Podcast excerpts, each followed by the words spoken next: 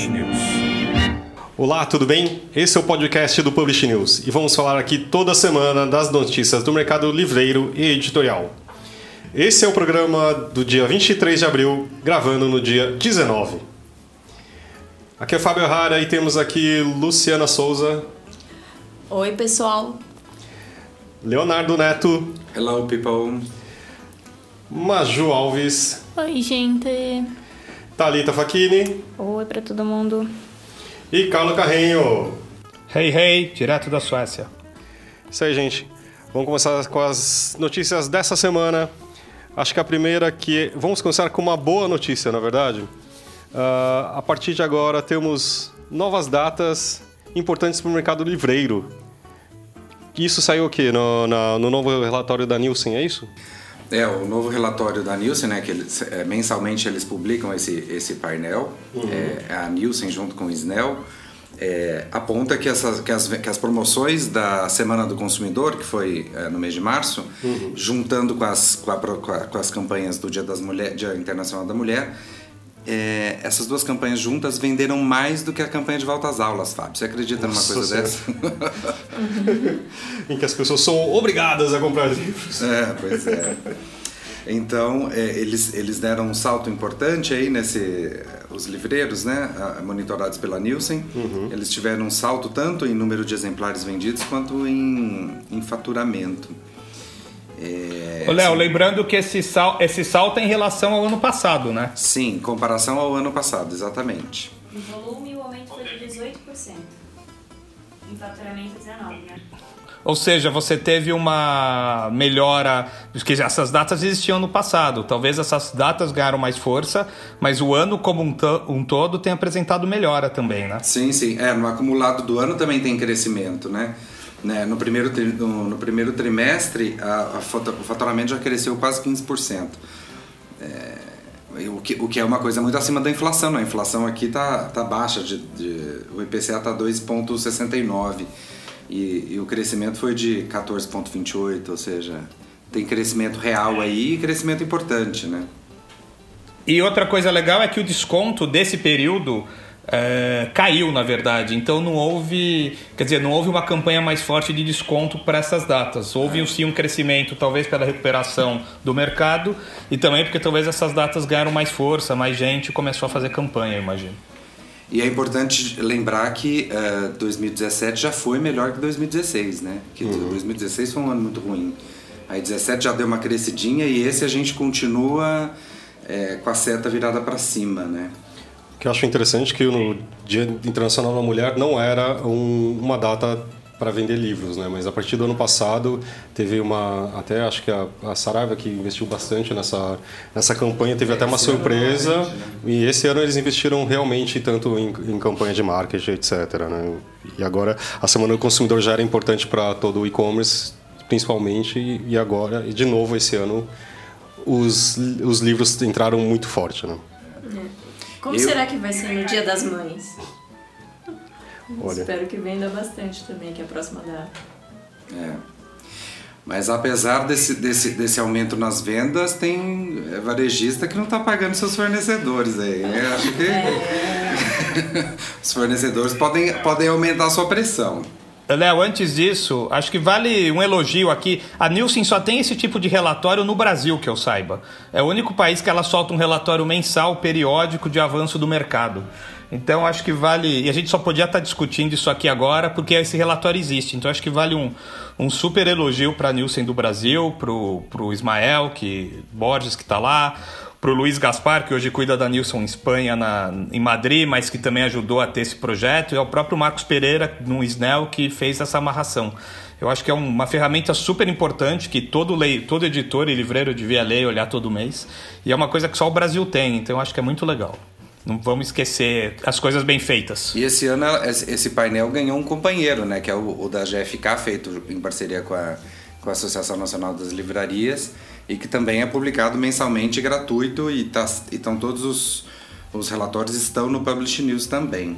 Viva a concorrência! Mas agora pode falar de quem não paga as contas aí. O que, que era mesmo? Bom, eu estava dizendo que mesmo vendendo, tem varejista que está atrasando os pagamentos para os fornecedores, né? Do tipo, se tá vendendo, tem, deve ter dinheiro, né? Por que, que é que não paga?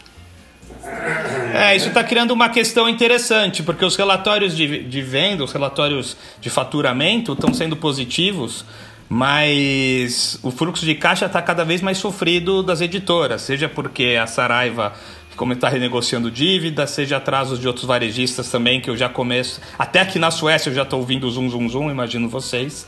E, e sem falar de empresas que, que, que pararam de operar também. Então, isso está gerando uma, um estrangulamento aí no fluxo de caixa das editoras e deve sobrar para gráficas e outros grandes fornecedores de editoras também. Não, esses esse também já estão se apertando. Eu estou vendo também cortes em todos os setores né, da cadeia. É, e aí, já que a gente falou da Saraiva, Saraiva, depois que a gente gravou o último podcast, é, perdeu mais um, mais um membro, um membro importante da sua diretoria, né? Que foi o Marcelo Briaco, é, que estava lá já tinha, já tinha um tempo, é, acho que três anos, uma uhum. coisa assim. É, e que saiu uh, junto com outros dois, ou seja, a diretoria está tá desfalcada já em, em, em, dois camaradas, porque teve um que foi substitu, substituído, né? É, o financeiro, é, o financeiro foi substituído, o de tecnologia ainda não, pelo que a gente uhum. saiba, e nem o, o, o Briaco, que era vice-presidente de varejo da, da Saraiva.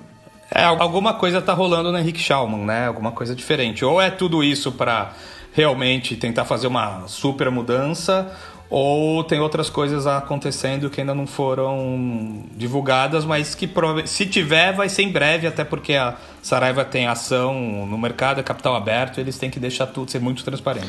Eu queria chamar outra notícia aqui no sentido não tão bom e financeiro, a Book Partners pede recuperação judicial e juiz acata pedido. Agora a distribuidora tem até início de maio para apresentar um plano de recuperação judicial.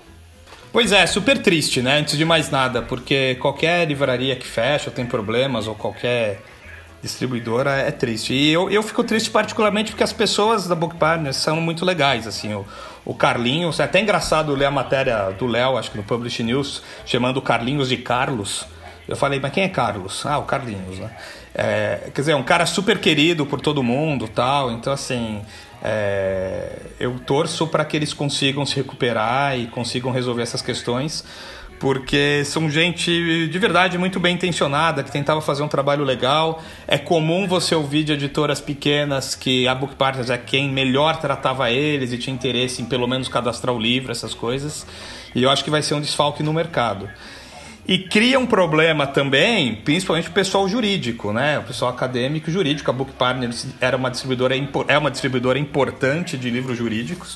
Uh, então, então você imagina que a Saraiva é uma rede que vende muito livro jurídico pelo seu histórico e agora um distribuidor desse entra em recuperação judicial. Então as editoras jurídicas devem estar aí perdendo o sono. É, é, ela era responsável até de, por 18% do mercado de livros CTP, né? É, a estimativa que me deu foi o próprio Carlinhos, inclusive. É, pois é, jurídico deve ser mais. Então. Mas existe alguma. Como que é o caminho disso agora? Desculpa na minha ignorância. Então, foi nomeado um, um administrador judicial e, esse, e, e eles vão ter 30 dias para elaborar um plano de recuperação judicial, né? E depois mais 30 dias para comunicar esse plano aos seus credores. É, e a partir daí ele tem que executar esse plano à risca. É, o Carlinhos me disse assim: olha, eu quero tranquilizar os, os, os meus é, fornecedores, porque é, não quero que eles pa parem de, de me fornecer é, produtos, porque a partir da, de agora eu tenho um compromisso de, de arcar 100% é, com, esse, com, esses, com esses compromissos, porque se eu não marcar, se chegar um, uma fatura de 100 reais e eu não pagar, eu vou à falência, né? Então, uhum. é, enfim, ele quis de alguma forma tranquilizar o mercado dizendo isso. E, enfim, ele vai ter que seguir isso. Acho que o Carlos sabe, sabe melhor do que eu qual que é o procedimento agora, mas pelo que eu fui, a, fui entender e, e estudar um pouquinho para poder escrever a matéria, é esse. Então, tem 30 dias para estabelecer um plano de um plano de recuperação judicial, depois 30 dias para comunicar isso aos, aos credores e a partir daí tem que andar na linha. Na verdade, é, a, a, esse decreto do juiz, o que ele significa é dar um respiro e falar, olha, ninguém pode mandar para o pau, ninguém pode é, exigir nada deles, eles precisam de um tempo para pôr a casa em ordem. Então é basicamente isso que acontece agora. Eles precisam pôr a casa em ordem, conseguir cumprir isso, e os credores passam a funcionar quase que como acionistas. Eles precisam aprovar os planos, esse tipo de coisa, porque na prática eles acabam tendo dinheiro ali. E um último comentário, acho que vale muito legal o Carlinhos ter falado com você, né, Léo? Normalmente nessas situações as pessoas desaparecem.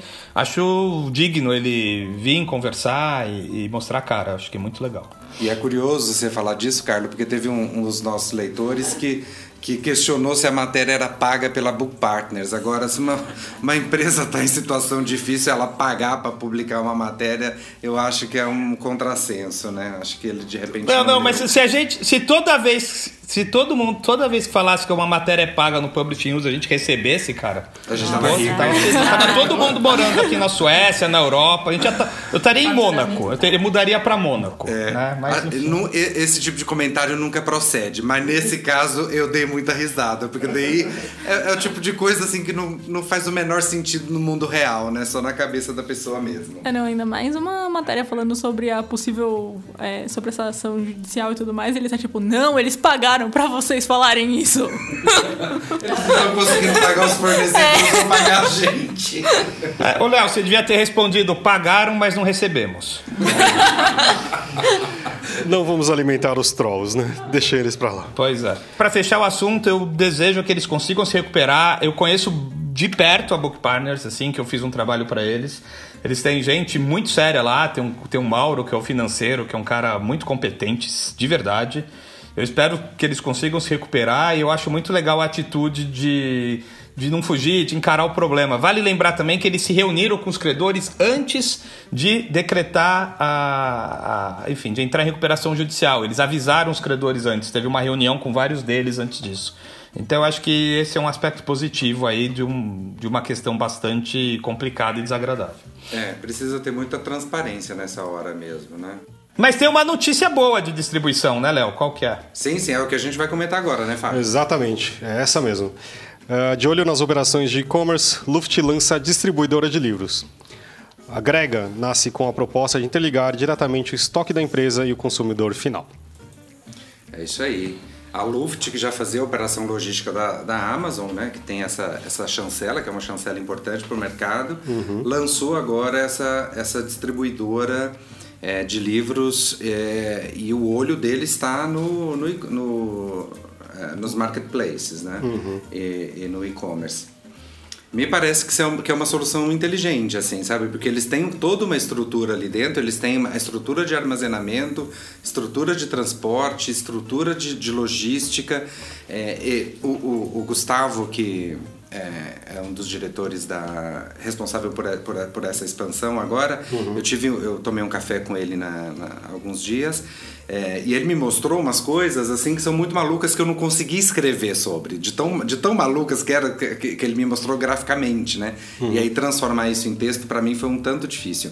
Mas é, ele, eles armaram uns esquemas que são muito inteligentes, assim, de otimização de transporte então, assim, um, caminhão vai até a gráfica, pega o, os livros, leva para o depósito deles lá em Cajamar, e esse mesmo caminhão já passa num varejista, já colhe a devolução, já é uma coisa muito maluca, assim, muito bem costurada, e que se funciona como ele me mostrou, é uma coisa assim de outro planeta. Assim, eu, eu, achei muito interessante. É, só lembrando que a Luft ela, ela, é uma empresa super importante em logística, já, já é enorme em vários setores de, de saúde, de agricultura e varejo em geral, né? E agora investindo em livro. Né? Sim, é. Sim, e ela recebeu, foi reconhecida reconhecida como a melhor logística para e-commerce. Se a Amazon escolheu a Luft para ser operador do Brasil, é que eles já tinham, com certeza era a melhor opção. Uh, porque a Amazon estudou muito isso e com certeza eles aprenderam muito, muito com a Amazon nesse sentido. E acho que faz todo sentido é, criar uma distribuidora, ainda mais colocando toda a eficiência logística que eles têm e parecem ter. É, outra área que eu sei que eles estão interessados é na parte acadêmica também, de livro de CTP, porque inclusive o nosso amigo Castilho, que era da Unesp, está envolvido também com a Luft. Ele, acho que ele está fazendo uma consultoria, ajudando eles. Ou seja, eles estão ouvindo o mercado, estão conversando com as pessoas certas. Uh, e, cara, eu espero muito que dê certo, porque o que eu mais queria era uma, era uma logística que, que funcionasse, que fosse um pouquinho mais alemã, digamos assim. E para os editores independentes, isso seria maravilhoso, cara, porque você tem uma logística que funciona, que é fácil cadastrar o livro, que o livro está lá, uma logística não, uma distribuidora nesse sentido, enfim, e que consegue atender bem o mercado para as editoras independentes, eu acho que é fantástico. É, com certeza, porque é um dos gargalos do mercado editorial, né? É, o problema de logística é gravíssimo hoje em dia, né? Eu acho que o que vai ser difícil e eu acho que não vale a pena nem ficar esperando, é que uma distribuidora vá fazer aquele trabalho inteiro de venda para os editores, né? Eu insisto que quem tem que vender o livro é o próprio editor. Eu não conheço na história um caso de, por exemplo, distribuição exclusiva que deu certo a médio e longo prazo, de alguém distribuindo. Eu acho que isso não, teria que ter um exército de pessoas para fazer. Mas se resolver pelo menos aquela distribuição passiva, né? Atender os pedidos passivamente, o livro efetivamente chegar, o editor fica muito tranquilo e liberado para fazer o marketing para gerar as vendas e não para efetivamente atender as vendas uh, a todo momento. Então eu acho que é uma, essa é uma ótima notícia. A gente conversou também com o Eduardo da F1 Soluções e foi um papo muito legal que a gente vai ouvir agora. Então, Fábio, como a gente tinha comentado antes, cara, uh, o papel da F1 e o trabalho da F1 é justamente ajudar as empresas que querem vender Uh, não só no online, a gente costuma. Uh, adotou a fala de que quem quer, uh, quer vender para o cliente não presencial ou para o produto não presencial. Né? Então a gente pega todas as etapas da cadeia, por exemplo, de uma editora que queira vender para um distribuidor, de um distribuidor que queira vender para o livreiro, do livreiro para o consumidor, e também, eventualmente, da editora para o consumidor direto. Né? E quando a gente fala do cliente não presente ou do produto não presente, uh, a gente está muito acostumado com o processo do cliente não presente, ou seja, o cara acessa o portal, um e-commerce, onde o consumidor não está presente e ele faz a compra, né? Mas a gente já tem alguns modelos de, de, de omnichannel, que é um terminho bem, bem falado aí, que basicamente é o seguinte, é eu fazer ponto de contato de venda com o cliente onde quer que ele esteja. Então, eu posso, por exemplo, ter o contrário, eu posso ter o cliente dentro de uma loja física, imagina dentro de uma livraria, e aquele produto que ele está interessado não tem disponível na livraria. Então a gente também tem solução disso, onde eu integro o, o um totem ou uma solução de e-commerce dentro da, da, da, da, loja física com o consumidor presente, mas o produto está no estoque. Então o, o, consumidor faz a compra, uh, faz o, o processo de, de, seleção, compra do produto e ele vai receber isso em casa. Então a gente consegue fazer o cruzamento desse canal uh, desses canais de venda, deixando o, o cliente uh, sempre confortável para comprar onde quer que ele esteja, da forma que ele achar mais com, confortável. Então, essencialmente, sim, a F1 vem de uma empresa de e-commerce, a gente trabalha com o Mercado Livre já vai fazer 12 anos que a gente começou com as primeiras operações de e-commerce de livro, mas de acordo com o, o passar do tempo, eh, essas necessidades e formatos de negócio foram ampliando e a gente resolve hoje todo e qualquer modelo de, de venda para qualquer umas um dos envolvidos nessa, nessa cadeia, né? De novo, editor, distribuidor ou livreiro.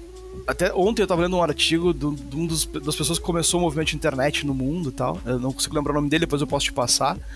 E ele falava o seguinte: a gente come, cometeu um único erro quando a gente começou com a internet. De dizer que tudo era grátis e tudo era fácil. E aí, uh, o que, que acabou acontecendo? A gente acabou concentrando a monetização de internet em anúncio, e aí tá, Facebook, Google e por aí vai. Por que, que eu falo isso? Criou-se um estigma de que eu quero fazer na internet, isso é fácil e isso é barato. Uh, gente, se a gente olhar de forma séria para uma operação de e-commerce, ela é altamente complexa. E, e, ela tem alguns desafios muito grandes. A parte de colocar o site no ar é a parte mais simples desse processo, né? Uh, gente, e eu não estou aqui para desmotivar ninguém, muito pelo contrário. O trabalho da F1 é ajudar e facilitar nesse processo. Mas a gente também tem que entender que uh, uma operação de e-commerce você vai ter que ter o site, alguém para manutenir, ter o site é uma parte do processo, você vai ter que ter um investimento muito pesado em marketing. Uh, tem uma brincadeira que eu faço em aula, né? Eu digo em aula o seguinte: se você tem uma loja física, por mais incompetente que você seja, alguém passa na porta. Se você, se você tem um e-commerce, ninguém sabe que você existe, né? Então, o que, que acontece? Você tem um esforço muito grande nessa captação que a gente chama de tráfego, que é fazer as pessoas virem no site. E depois que ocorre a venda, existe um processo que a maior parte das empresas não vivem dessa forma. Por que, que eu estou falando isso? Vamos lá. Imagina que eu sou uma editora e quero fazer um e-commerce de varejo, né? Então, chegou o Fábio lá e comprou um livro. Cara, a editora está acostumada a xerincar um pallet e mandar pro distribuidor. Ela tem que separar um livrinho, embalar, emitir nota fiscal, expedir, o controle de estoque disso tem que ser justíssimo, porque afinal de contas, você fez uma venda, já recebeu o dinheiro e você não pode ter o, o risco de não ter o produto. Não estou dizendo que isso eventualmente aconteça, mas não pode ser a regra. Se existe um interesse de operar em marketplace, cara, você começa a ter SLAs ou tempos de, de atendimento impostos pelos marketplaces que te põe um desafio operacional gigante, né? Mas se você parar para pensar numa editora, muitas vezes ela tem uma estrutura operacional para distribuir pallets. Sei lá, ela vende 50 pallets por dia. Se ela vai para um e-commerce ou para um marketplace, se ela vende mil pedidos no dia, a estrutura operacional dela não está pronta e preparada para esse tipo de processo, porque um pallet você shrinka. A embalagem do produto que você vai despachar pelo correio, qualquer outro parceiro logístico, tem uma embalagem diferente, tem um cuidado diferente, que não é a mesma pessoa ou o mesmo processo para tratar isso eu acho que é, eu, eu, brinco o seguinte: se você não sabe se você tem como. Se, se tá no seu time de operar um e-commerce, começa pelo marketplace. Porque a parte suja, entre aspas, do negócio, que é a captação de tráfego, gerar a, a, a, o marketing e tudo mais, isso o marketplace faz. Então, para quem não sabe, só para dar uma contextualizada aqui, marketplace é, é, a gente pode fazer uma analogia com shopping, né? Então, o, o, o marketplace, quais são os mais comuns para livro no Brasil? Né? A gente tem estante virtual que é de nicho, verticalizado, nós temos a Amazon, temos o B2W, e nos surpreendeu muito aqui na F1 a performance de livro no Mercado Livre. A gente não achou que tivesse um fit tão grande. Óbvio que, uh, olhando para os outros marketplaces, uh, de outros nichos, uh, o, o, o, livro no Mercado Livre foi uma coisa que nos surpreendeu, que a gente achou que não teria tanto fit. Então, não é, não é o que mais vende, mas o número, o, o, volume de venda dele é muito representativo, tá? Percentualmente dentro do, do ecossistema de marketplace. Então vamos lá. Explicado quais são, eu, tô, eu foquei nesses quatro ou cinco, porque são os que têm performance de livro um pouco melhor. O que, que acontece? Você vai lá uh, no marketplace, eu vou usar a estante virtual aqui como exemplo. Você vai na, na estante virtual, a estante já tem os consumidores dela, você coloca o seu produto à venda lá, ela tem o site, ela capta o cliente, ela faz a venda. Neste momento, você recebe um pedido de, de, de venda e o marketplace, por ter feito esse agenciamento da venda, ele fica com, com uma comissão. Né? Essa comissão aí depende da categoria, tipo de produto, vai variar. Acho que de livro seria algo. Vou dar uma média aqui, acho que em torno de 15%, não estou errando muito, tá? Uh, eventualmente alguém vai me dizer, puxa, mas pagar 15% é caro. Uh, de novo, não estou levantando bandeira do marketplace, mas se você fizer conta e botar quanto te custa o cartão, a taxa de cartão de crédito, que é por conta do marketplace, se você botar o custo financeiro do parcelamento, se você botar custo de marketing na ponta do lápis, a conta vai ser muito parecida. Então o marketplace acaba sendo uma vantagem. E por que, que eu falei que ele é um bom caminho para você começar a testar a sua operação? Porque uh, eu não preciso estruturar o site, eu não preciso ter um, uma, uma questão de, de operação estruturada para captação, eu vou focar só na, na, operação de venda. E eu vou amadurecer meu processo operacional e o próximo passo sim é fazer um e-commerce direto. Não estou dizendo que precise ser nessa regra, mas para aquela empresa que está na dúvida de se deve ou não começar a vender online, o marketplace pode ser um bom caminho, né? E, e como eu tinha te comentado, o, o, o Fábio, o nosso negócio na F1 é resolver toda e qualquer necessidade comercial não presencial. Então, o que, que acontece? Se você é uma editora e, e, e não tem capacidade logística, nós temos, por exemplo, a, Luft que noticiou ontem a distribuição dela na, no, no Publish, uh, você pode armazenar com ele ele faz a separação. Você quer que ele faça a parte logística. Você quer vender primeiro e imprimir depois. A gente tem o pessoal da Meta Brasil que trabalha com POD.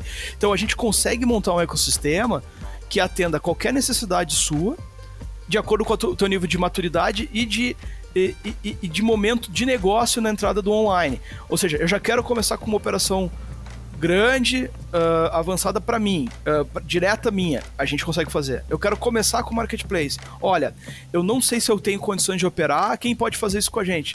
Puxa, bicho, vai lá, faz, fala com a Luft, a Luft usa a solução da F1, então a gente vai estar tá envolvido nesse processo de toda forma. Olha, cara, eu tenho meu best-seller que tá girando, mas eu tenho meu fundo de catálogo aqui que tá pingando venda e eu não tá, tá esgotado. Eu posso direcionar isso para meta, a meta imprime e ela mesma já despacha, despacha para o cliente. Então, a gente consegue construir modelos de negócio, Fábio, para atender todo e qualquer momento da tua operação. Né? E a gente atende hoje mais de, mais de 150 empresas no mercado editorial. Né?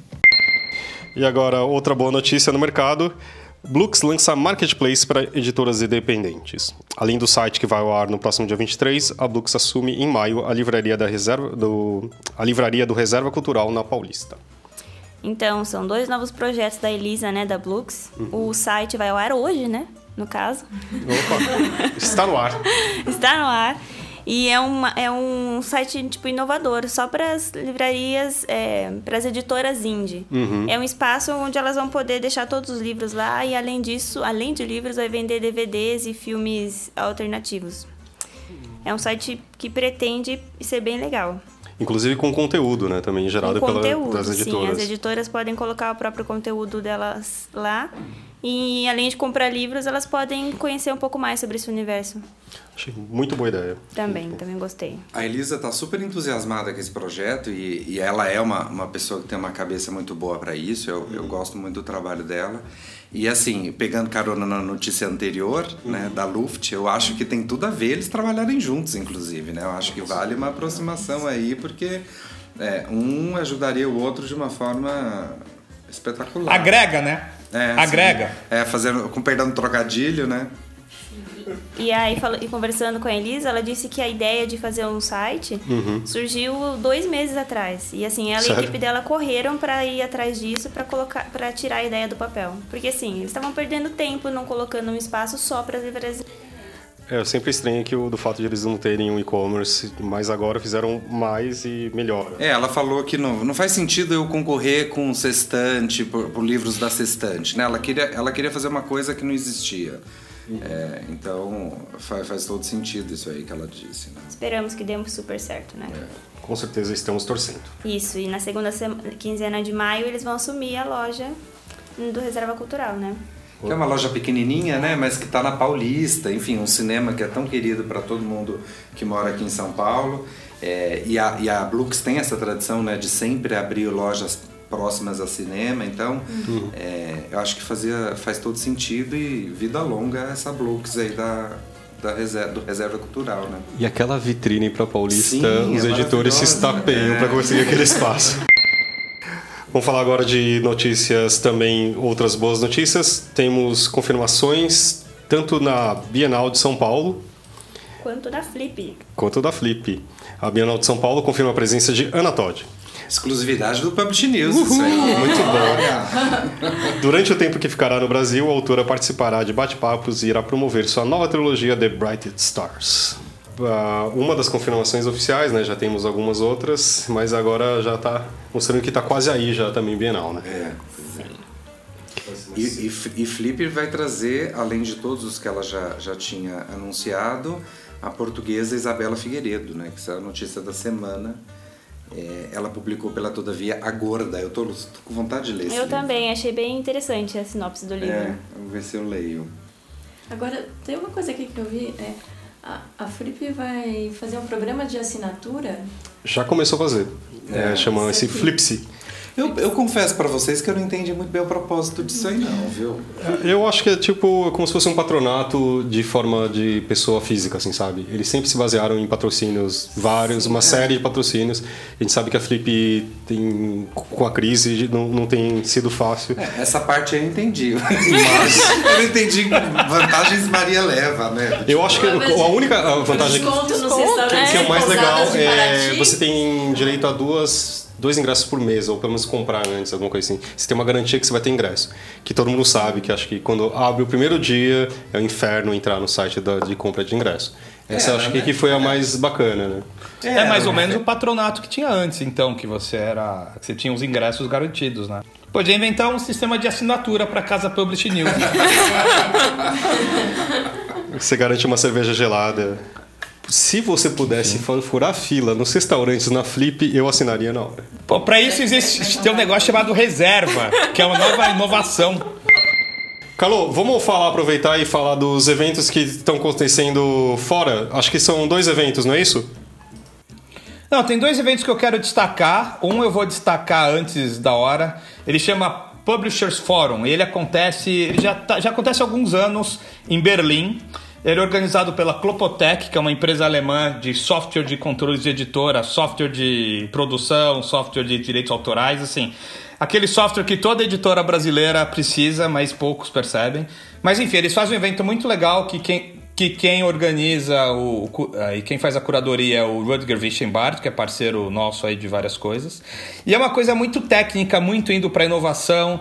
Então vai acontecer nas quinta e sexta-feira que vem em Berlim, né? Então fala, por exemplo, tem um, por exemplo, tem um keynote aqui que é sobre como inteligência artificial e aprendizado de máquina e big data vão impactar impactar o mercado editorial. Uh, enfim, tem uma conversa com uma autora uh, argentino-inglesa, o britânico-argentina, ângulo-argentina, né?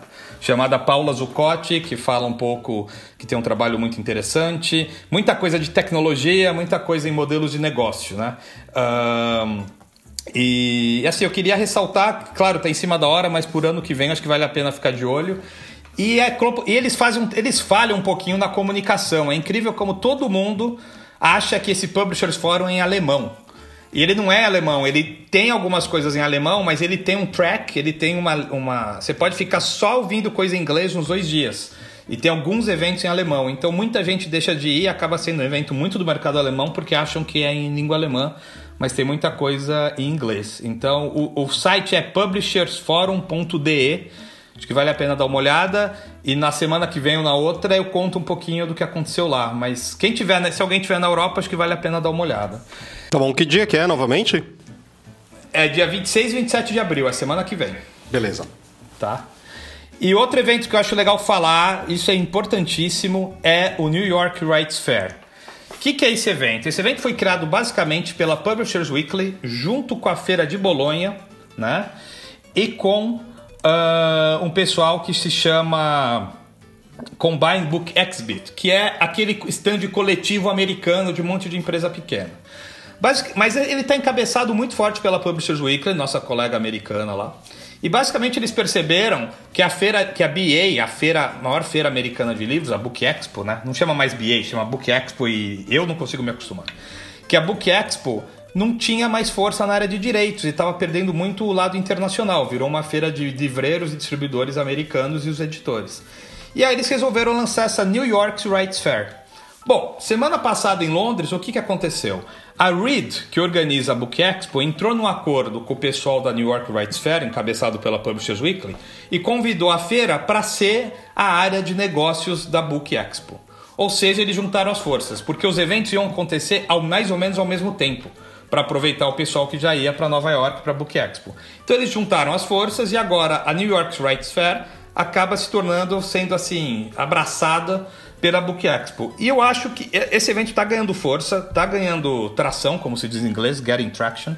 E começou muito discretamente e eu acredito que pode transformar a Feira de Nova York numa importante feira de direitos para começar aí a comer pelas beiradas Frankfurt, Londres e Guadalajara.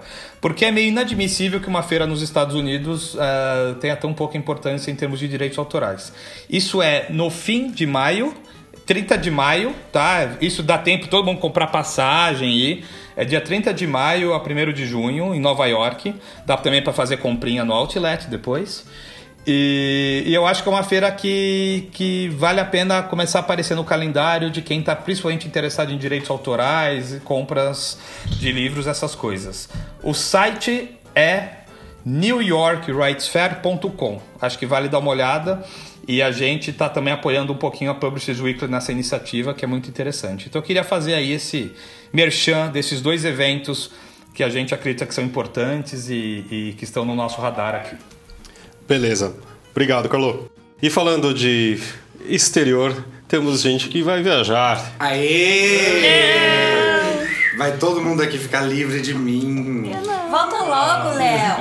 Não vamos não. O Léo vai participar da onde, Léo? Conta pra gente. Eu vou estar em Buenos Aires acompanhando a, a, as jornadas profissionais da Feira do Livro de lá. É, é, uma, é um dos compromissos anuais que o Publishing News tem, né? Desde que eu entrei aqui em 2014 até hoje, a gente foi em todos os anos. É, a, a, Feira de Buenos Aires tem esses dias profissionais que, antecede, que antecede a abertura da feira e neles eles, eles dizem, eles é, calculam que recebem 12 mil profissionais entre livreiros, editores, Nossa. distribuidores, etc, etc, etc, de um monte de outros países além da Argentina. Eu estou olhando aqui no relatório de 2017, teve gente da, Ale da Alemanha, Bélgica, Bolívia, Brasil, Canadá, Chile, China, Colômbia, Costa Rica, enfim, é, são de vários países. Uhum. E é uma, eles, eles fazem uma programação. Esse ano, inclusive, vai ter uma, um, uma programação é, com o Luiz Álvaro, que é o gerente de Relações Internacionais da CBL, vai fazer um panorama do, do mercado brasileiro. É, e aí eu vou estar tá lá cobrindo, mas é, na, na, próxima semana ainda participo, depois saio de férias, Fábio. Aí vai, vai, vai, ter gente que vai chorar de saudade. Eu, tô sentindo já.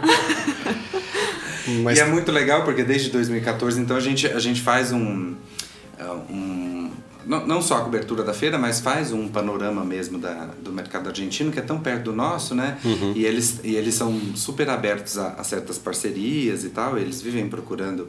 E é engraçado porque eles usam muito nossos, os nossos serviços gráficos.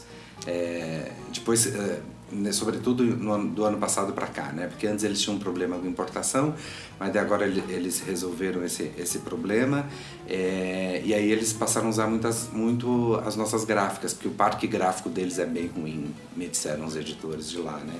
Então eles acabam imprimindo muito aqui no Brasil, o que é bom para a nossa indústria gráfica, certeza, né?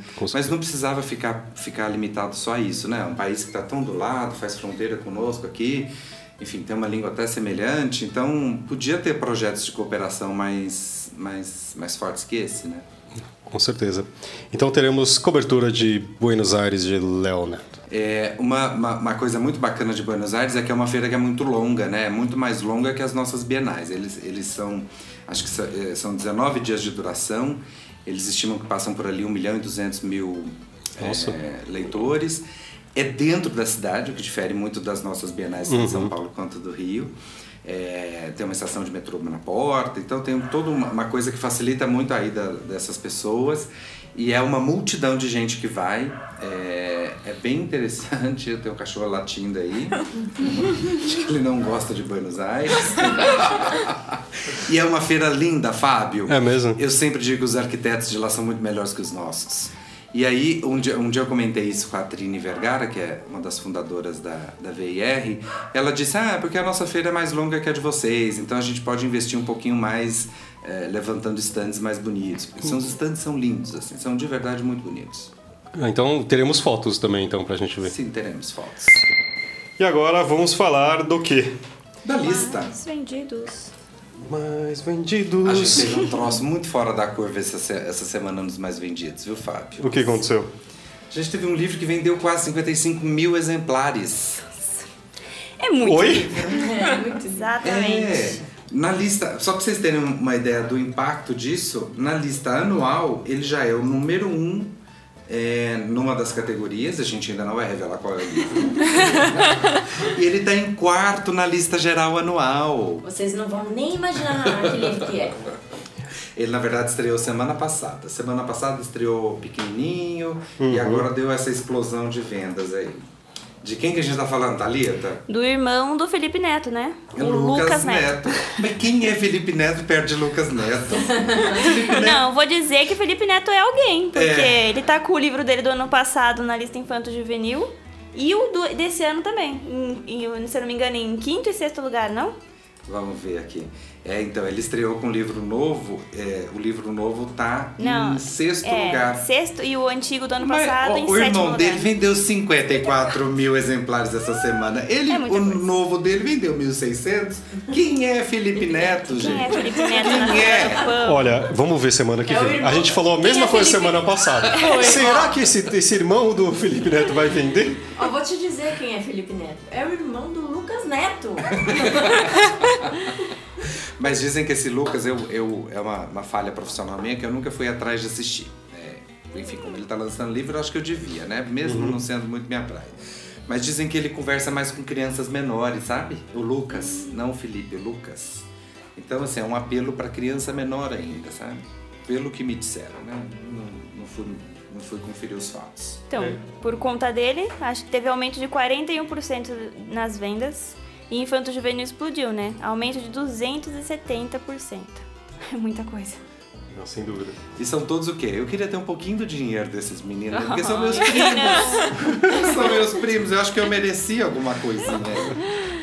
É, também Mas eu vai acho. lançar um livro também. Você É. tem o sobrenome Neto? É, então, acho que eu vou lá. ah, é, As Aventuras de Leobino Neves. Não, não, é Neto, né? Não posso usar meu pseudônimo, meu nome artístico. Só também, é, eu acho que outra, um lançamento importante agora que a gente está falando do Infanto Juvenil é a parte que falta já estava também ou A não? parte que falta já tinha entrado. Mas Então, quem mas é entrou porque- novo. Não, desculpa, entrou a parte que faltar encontra o grande Isso. ouro, a segunda Esse, continuação.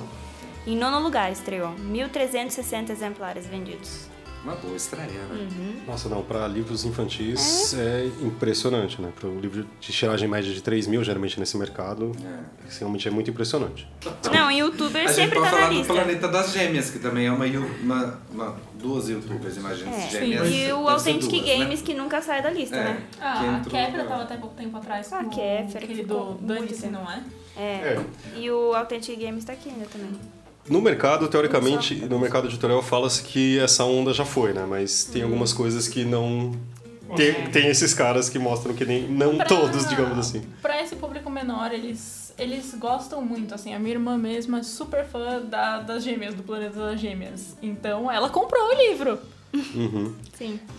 É que tem essa Você coisa... nem pediu pra, Astra, pra, pra, pra Astral Astral. te mandar, Maju? Ah, na verdade, eu nem pensei nisso. Eu nem sabia que ela tinha lançado o livro. Eu fiquei sabendo depois que Olha. a Carol pediu. A- as gêmeas estão em dois lugares na lista também. Em oitavo, o Planeta das Gêmeas, é a diversão é aqui.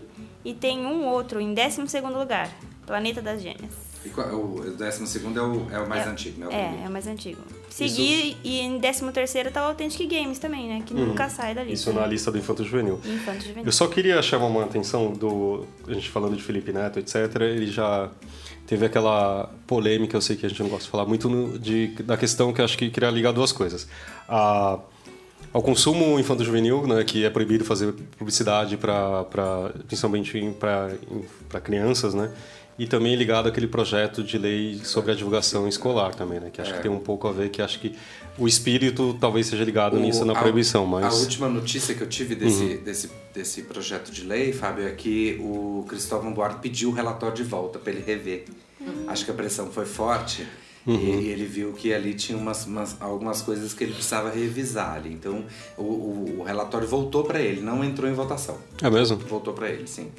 É importante a gente ressaltar também que esse, é, esse a parte que faltava entrou na lista graças a uma youtuber, né? Sim. Que é a, a. Juju, então A Juju. é, não é não é não é uma coisa uma força a se desconsiderar, não. Não, com certeza não. Longe disso.